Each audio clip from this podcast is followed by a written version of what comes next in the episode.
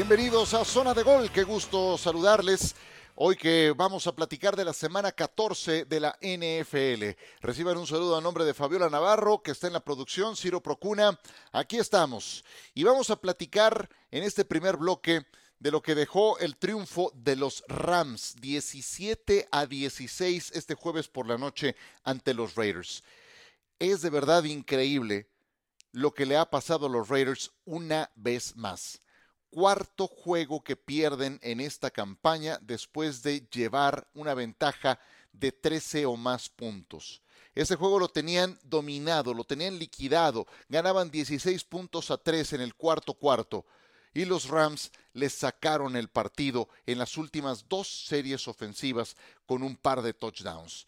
Eh, los Raiders son en gran medida responsables de esta derrota.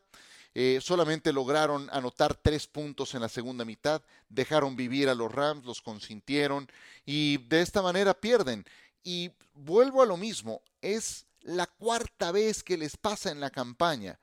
Y les digo una cosa, se van a arrepentir porque al final se van a quedar eliminados. Hoy matemáticamente no lo están con cinco ganados, ocho perdidos, pero cuando ya has perdido ocho juegos en una campaña, es muy difícil meterte a los playoffs cuando tienes una conferencia americana eh, en la que, pues, en la división este tienes a Miami con marca ganadora, que como segundo lugar algo dirá, a los Jets de Nueva York, que se han mantenido, cuando tienes a Baltimore o a Cincinnati en la división norte, y cuando en tu propia división tienes a Kansas City y a los Chargers. Los Raiders han eh, dejado ir esas ventajas y al final les va a pesar porque se van a quedar eliminados y en gran medida será por ese tipo de partidos. Em, obviamente la otra historia, la positiva, ocurre del lado de los Rams. Yo comparaba el roster de los Rams con aquel que fue campeón y la verdad es que este del jueves no se parece nada, es, es, un equipo totalmente diferente. La línea ofensiva cambió por completo, se retiró Andrew Whitworth. El quarterback en el Super Bowl era Matthew Stafford, ahora fue Baker Mayfield. Voy a hablar de Mayfield en un instante eh, sin eh, Cooper Cup como receptor abierto. Obviamente se fue eh, Odell Beckham Jr., no ha jugado en toda esta campaña. Sus receptores para este partido fueron Ben Skoranek, fue Van Jefferson. Eh, la defensa no contaba con Aaron Donald. Entonces, ¿qué, queda del equipo campeón? Pues el uniforme, Sean McVay y apenas un puñado de jugadores, cinco nada más, que han jugado todos los partidos de esta temporada. Entonces, hombre, sí, son los campeones, nadie lo duda, pero este equipo es muy diferente al que logró el campeonato. Y desde luego que la gran historia es la de Baker Mayfield, un jugador que evidentemente por lo que hizo en colegial con Oklahoma, por haber sido primera selección global de su generación en 2018, además estuvo antes en la Universidad de Texas Tech, pues eh, ganó el Heisman en 2017, todo eso desde luego que, que lo hace un jugador relevante, pero hasta el momento en profesional ha sido un fracaso. En Cleveland, con buenos equipos, jamás dio un paso adelante, pasó a Carolina en esta temporada en los Panthers, seis touchdowns, seis intercepciones, y lo que es increíble es que haya jugado este partido contra los Raiders apenas 48 horas después de haber sido contratado por los Rams. Este señor se tomó un vuelo, seguramente el lunes, a Los Ángeles para firmar su contrato. Habrá entrenado el martes, el miércoles, y lo vistieron para el partido. La primera serie ofensiva la juega John Wolford, pero así habrán dado John Wolford, que nada más jugó esa serie, fue patada de despeje después de tres jugadas, y después entró Baker Mayfield a llevar las riendas. Cuando alguien va llegando a un equipo, pues, eh, y más si es el coreback, tiene que aprender un sistema de juego. El libro de jugadas es un mundo diferente, aunque es el mismo deporte, es un lenguaje totalmente nuevo para que te entiendan tus jugadores ofensivos y más tú siendo el quarterback. Quiero pensar que Sean McVay adaptó eh, similitudes del sistema del que venía Mayfield, cosas que le eran familiares, y de ahí armó un plan de juego muy básico para que lo pudiera ejecutar Baker Mayfield. Lo demás habrá sido interpretación suya, eh, su propio talento que lo tiene.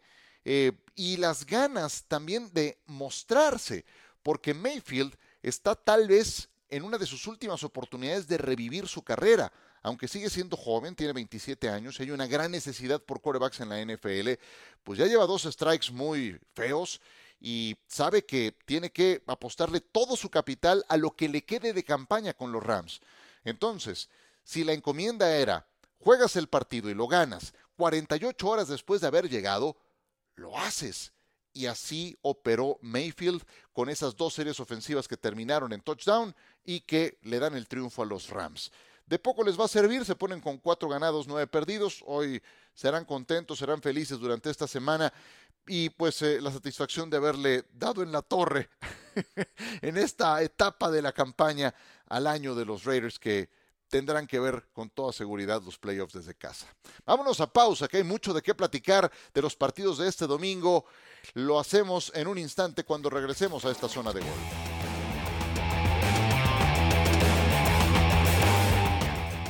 Regresamos con ustedes en esta zona de gol. Vamos a hablar de nuestros seis mejores partidos de la jornada en el Pick Six, pero antes la invitación a que nos acompañen este fin de semana por la pantalla de ESPN. Llevaremos el tradicional domingo por la noche entre los Miami Dolphins y los Los Angeles Chargers y el Monday Night Football entre los New England Patriots y los Arizona Cardinals.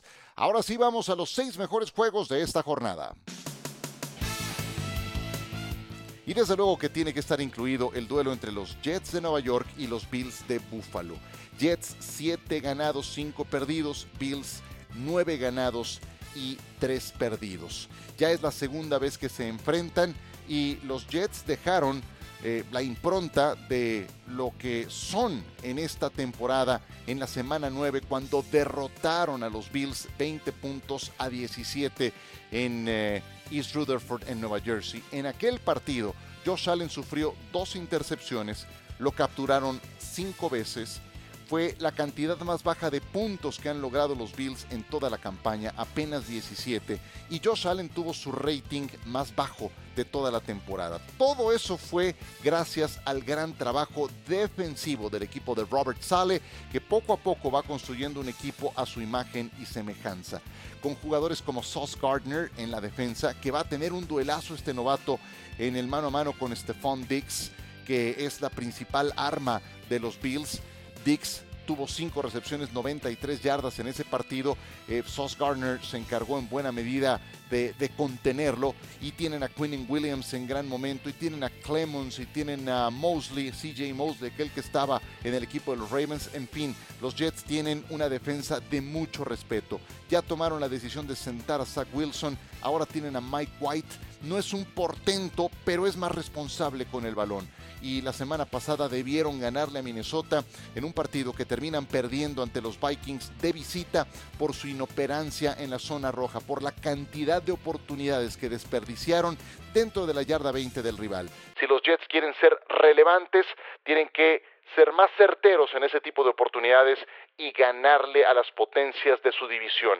Está muy difícil. Van a Orchard Park y los Bills seguramente van a meter toda la carne en el asador para este partido porque ya perdieron el primero y no se pueden dar el lujo de perder un segundo juego con los Jets y menos ahora que volvieron a ser líderes de la división. Y evidentemente lo que hagan los Bills tiene una conexión directa con lo que hagan los Delfines de Miami, que ya decíamos estarán en Sunday Night Football. Miami tiene 8 ganados, 4 perdidos, perdió el liderato de la división este de la conferencia americana por la derrota que sufrió ante San Francisco y ahora Miami visitará a los Chargers en SoFi Stadium domingo por la noche. Les invitamos a que nos acompañen en ese partido. Eh, atractivos. Tua Tago Bailoa contra Justin Herbert. Tua en el draft del 2020 fue la quinta selección global. En el siguiente turno los Chargers se llevaron a Justin Herbert es apenas hasta esta campaña que estamos viendo a Tua Tagovailoa desarrollar todo su potencial. Ahora que tiene amenazas verticales como Tyreek Hill y como Jalen Waddle. Eh, Tua llega a este partido siendo el coreback con el mejor rating de la NFL, es decir, el más efectivo en su evaluación, con todo y las tres intercepciones que sufrió la semana pasada contra los 49 de San Francisco. Y Tyreek Hill llega como el líder eh, receptor de la liga con 1.379 yardas. La última vez que el líder pasador y el líder receptor estuvieron en un mismo equipo fue en 1994. Steve Young y Jerry Rice en los 49 de San Francisco que ganaron su quinto Super Bowl. Sí, pero aquellos tenían una defensiva también fantástica. Tenían, a ver si me acuerdo, a mm, Ken Norton Jr., Gary Plummer en los linebackers, no me acuerdo de todos. Tenían a Dana Stubblefield, tenían a Brian Young entre los frontales, tenían a Ricky Jackson, ya me acordé del otro linebacker, eh, aquel que había estado en Nueva Orleans, tenían a Dion Sanders, por Dios, tenían a Merton Hanks, era un equipazo defensivo. Entonces, sí, tenías a Jerry Rice y Steve Young, pero también tenías esa defensa y por eso ganaron el Super Bowl, apalearon a los Chargers precisamente cuando estaban todavía en San Diego. Entonces, bueno, eh, Tua se enfrentó a una defensiva de ese calibre, de los 49ers la semana pasada y la pasó realmente mal. Ahora va a enfrentar a una defensiva mucho más permisiva, la de los Chargers, que ciertamente tiene algunos jugadores de respeto, pero que eh, a nivel global no pintan tanto. No me extrañaría que Miami ganara en condición de visitante. Están obligados, si quieren mantenerse en línea de flotación, para meterse a la postemporada. Estoy invocando demasiado a los 49 de San Francisco y cómo no, si tienen una gran afición en México, eh, son un equipo que tiene a la mejor defensiva de la NFL, vienen de hacer lo que ya les mencionaba, Tua Tago Bailó a la semana pasada y ahora San Francisco va a recibir a los Bucaneros de Tampa Bay, que llegan con marca de 6 ganados, 6 perdidos. Eh, Tampa Bay, eh, con toda la inoperancia que les vimos en Monday Night, fueron capaces de ganarle en la Florida al equipo de Nueva Orleans. Eh, fue, fueron, ¿qué les puedo decir? Eh, tres cuartos y medio lamentables de una falta de punch ofensivo de los Buccaneers eh, mayúscula, pero en las dos series ofensivas anotaron touchdown, ganaron el partido y fue otra voltereta de Tom Brady. La número 44 ya en su carrera, que lo convierte en el número uno de la NFL. Entonces, pues también en eso. Todo esto es relevante por todas las historias que hay alrededor, ¿no? Tom Brady contra la defensa número uno de la liga, contra Nick Bosa que tuvo tres capturas de quarterback, contra Drew Greenlow que recuperó un balón suelto y lo devolvió hasta touchdown. Bueno, pues va contra un equipo de adeveras, no contra los Santos de Nueva Orleans. Em, también es el equipo de sus amores. Está sabido y confesado por Tom Brady que él creció, además en la Bahía, em, admirando a los 49ers y a Joe Montana. Iba a Candlestick Park. Hay una foto suya el día de The Catch. Entonces, bueno, todas esas historias se, conjugan. Además, San Francisco tiene a la selección 262 a nivel global del pasado draft. Mr. Irrelevant le llaman a Brock Purdy, así se le llama, sea quien sea, al último jugador reclutado en su generación. Pues Brock Purdy ahora no es más irrelevant, es muy relevante por toda la responsabilidad que tendrá bajo sus hombros. Eh, lo bueno es que tiene un equipazo, tiene una gran defensa, tiene buena línea ofensiva, tiene playmakers en toda la ofensiva, jugadores dinámicos que le pueden ayudar a no cargar con la responsabilidad. A él le corresponderá no cometer los errores, no querer hacer de más. Y creo que puede sacar adelante este partido. Tienen además la ventaja de la localía. Y bueno, esas historias tan inusuales como la de Kurt Warner, un quarterback que salió de la nada para ser eh, hoy un salón de la fama, o Tom Brady, selección 199, convertido en el mejor de la historia, Brock Purdy trata de hacer su propia historia viniendo desde muy atrás. Desde la etiqueta de Mr. Irrelevant a llevar a los 49ers a ganar. Primero en temporada regular, un equipo que tiene potencial para lo más alto, Vamos a ver hasta dónde llega. Yo tengo mucha curiosidad por ver este partido. Es a las 3.25 de la tarde, tiempo del centro de México. Los vaqueros de Dallas estarán enfrentando a los tejanos de Houston. Obviamente no es un partido parejo. ¿Por qué lo estoy seleccionando? Por eh, todo lo que pasó en torno a los Cowboys los últimos días. Dallas recuperó dos piezas, una muy importante de su ofensiva, otra que me da curiosidad. Quiero ver cómo se va desenvolviendo. ¿Cuál es la pieza muy importante? Tyron Smith. tackle izquierdo. Por varios años el mejor en su posición, pero que las últimas tres temporadas ha estado muy, muy fastidiado con las lesiones. De hecho, se lesionó en agosto, no ha jugado en esta campaña. Ya entrenó esta semana y lo tendremos de regreso seguramente en este partido. Esa es una adición muy importante para el ataque de los Cowboys, porque aparte no es que lo hayan traído de otro lado ni que hayan tenido que pagar con selecciones colegiales. No, ya estaba en tu equipo, simplemente sanó y está listo. Vas a poner a Tyron Smith de mm, tackle izquierdo y vas a poner al novato Tyler Smith de guardia izquierdo. Entonces, la parte más importante de la línea ofensiva de los Cowboys se ve fortalecida con la eh, llegada de este jugador. Y también regresa James Washington, un jugador al que trajeron procedente de los herreros de Pittsburgh, un receptor abierto. puede ser un buen complemento para CeeDee Lamb. Hoy Michael Gallup está dando un paso adelante. Es una pieza más para el juego aéreo. Estuvo Odell Beckham Jr. en Dallas el lunes. Se entrevistó con los Jones se negó a que le hicieran un examen físico, lo cual, por Dios, hombre, eh, si vienes de una lesión de ligamento cruzado, lo primero que te van a pedir los equipos que estén interesados es en ver cómo estás de esa lesión.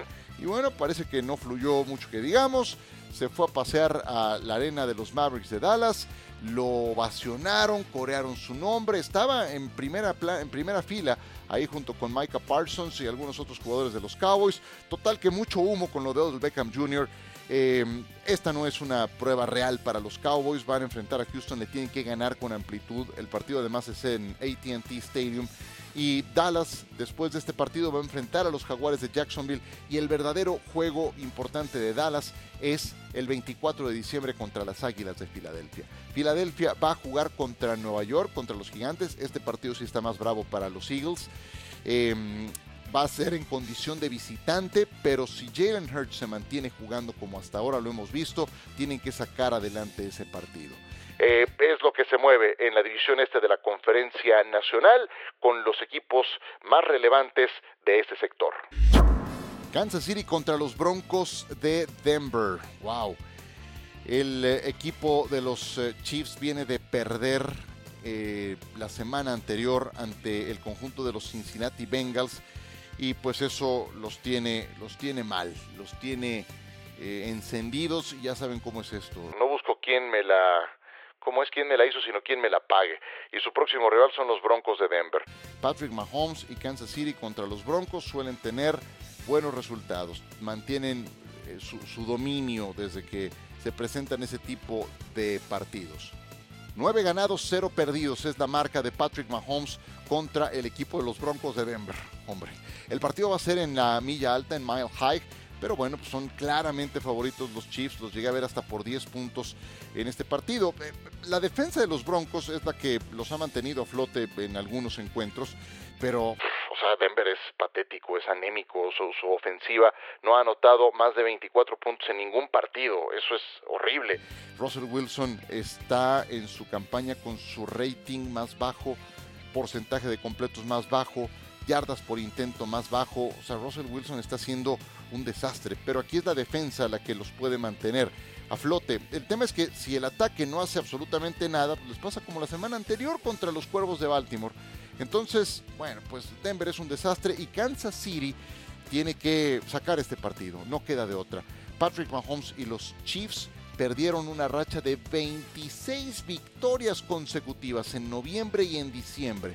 Uf, y es que Cincinnati los puede ver a los ojos, se agrandan cuando juegan contra ellos y, Cincinnati siente que les puede ganar. Ya lo hicieron tres veces consecutivas, los Bengals van a enfrentarse a los Cleveland Browns, Cincinnati llega con ocho ganados, cuatro perdidos, volverán a ser locales, pero ojo, es un partido divisional y esos luego son juegos trampa. Me pueden decir, pero si Cleveland es un desastre, que no viste jugar la semana pasada? Sí, sí, lo vi jugar a su quarterback. Eh, pues sí, de Sean Watson fue un desastre, pero sacaron tres touchdowns con defensa y con equipos especiales. Entonces, eh, hay que respetar a Cleveland porque es ese, tipo de equipos que te puede hacer tropezar eh, en este momento de la campaña. Entonces, Kansas City y Cincinnati, que se enfrentaron la semana pasada, enfrentan rivales divisionales, son claramente favoritos. Veo a, los dos, los veo ganando sus partidos y pues eh, los Chiefs de nueva cuenta a la casa de los Bills de Buffalo por el número uno de la siembra de la conferencia americana. Y por último, Ravens contra Steelers. Mm, no tiene todos los reflectores este partido y en buena medida se debe al momento de Pittsburgh. Pero mm, yo tengo mucha curiosidad por ver a Kenny Pickett en este partido, en su bautizo de fuego, contra el que va a ser su gran rival eh, en la división norte de la conferencia americana. A ver, también Cincinnati, obviamente, y, con, todos tienen gran rivalidad los Steelers, pero especialmente esta contra los Ravens tiene ingredientes muy, muy propios. Y no va a estar Lamar Jackson, es una baja muy importante para el equipo de Baltimore, porque no les sobran jugadores dinámicos. Eh, Huntley, Tyler Huntley será el coreback eh, titular, muy parecido a Lamar Jackson, pero eh, varios puntitos abajo en varias cosas, ¿no? O sea, sí es un coreback de características muy semejantes, pero, pero no rankea tan alto. O sea, todo lo que hace muy bien Lamar Jackson lo hace bien a secas Huntley son del mismo corte, pero esa es yo diría la gran diferencia. Y no tiene grandes receptores abiertos y tiene que apoyarse mucho en el juego terrestre y su defensa no es tan buena como otros tiempos. Por eso es que yo llevo toda la temporada apostando por Cincinnati para ganar esta división. Total, que cuando estos dos se enfrentan, sí les sale el orgullo y entregan partidazos. Entonces, juegue quien juegue, un Ravens contra Steelers, hay que verlo. Eh, Huntley será el titular por el equipo de Baltimore, por el lado de Pittsburgh será Kenny Pickett y como sea, fíjense que después de la semana de descanso, Pittsburgh ha ganado tres de los cuatro juegos que ha disputado. Y me pueden decir, es que a quién le ganó, pues sí, le ganó a Nueva Orleans, le ganó a Indianapolis, le ganó a Atlanta, que no, no, de los tres no se hace uno, y perdieron con Cincinnati. Y perdieron con Cincinnati, pero 37 a 30. O sea, dieron batalla. Sí creo que Pittsburgh ha sido otro el último mes. Y ahora entra a esta etapa de la temporada. Me ha gustado lo que he visto de Kenny Pickett en los últimos partidos y tengo curiosidad por verlo, como ya les decía, en un juego de esta naturaleza. Em, ¿Qué ha hecho Kenny Pickett en, estos últimos partidos? Pues los ha conducido a esa serie de victorias y se le ha visto mucho más en control, sumando horas de vuelo y créanme que todo esto le va a servir hacia el futuro. Por ahora es un quarterback responsable con el balón. Cero intercambios de balón en los últimos cuatro partidos. Tuvo nueve en sus primeros cinco juegos. Entonces, cuando uno ve lo que es Zach Wilson con los Jets y lo poco responsable que es con el balón, y ves los cuidados que está teniendo Kenny Pickett cero intercambios de balón en cuatro partidos consecutivos, pues sí notas que es un jugador que va madurando, que va dando pasos hacia adelante. Entonces, en lo dicho, en las condiciones que me digas, quiero ver un Ravens contra Steelers y va a ser en casa de los acereros este próximo domingo. Y con eso cerramos nuestro Pick Six y nuestra entrega del día de hoy. Semana 14, ya entrados en el mes de diciembre, todos los juegos son importantes, todos cuentan y las eh, victorias se hacen más relevantes cuando nos acercamos a la recta final de la campaña. Disfruten los partidos y aquí nos escuchamos próximo lunes. Fabiola Navarro estuvo en la producción, Ciro Procuna quien les habla. Gracias y que disfruten la jornada.